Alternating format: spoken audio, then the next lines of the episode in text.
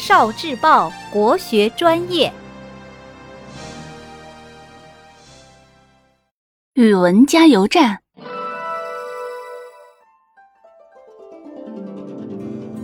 有趣的联想。东晋时，在一个寒冷的冬日里，一代名将谢安和孩子们在一起讲解诗文。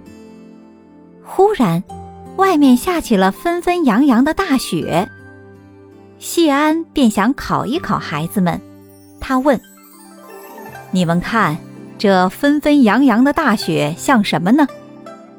谢安的侄子说：“差不多可以比作在空中撒盐。”谢安的侄女谢道韫说：“不如比作柳絮在随风飞舞。”谢太傅高兴地笑了起来。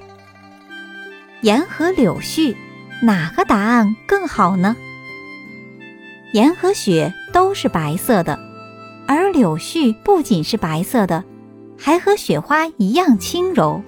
它们都在风中起舞，因此用柳絮来比雪花更胜一筹。谢道韫就是谢太傅的大哥谢无义的女儿。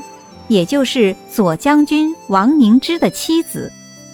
这个故事记载在刘义庆的《世说新语》里。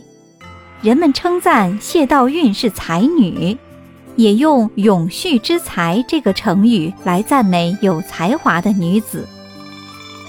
碧玉妆成一树高，万条垂下绿丝绦。贺知章，咏柳。这句诗里有柳条，联想到了绿丝绦。遥知兄弟登高处，遍插茱萸少一人。王维，九月九日忆山东兄弟。这句诗里由重阳节联想到了兄弟们登高望远。不要人夸好颜色，只留清气满乾坤。王冕，墨梅。这首诗里由墨梅联想到了高尚的情操和气节。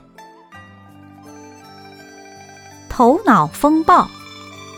同学们，如果给你一幅画着一片竹林的图画，你能联想到什么呢？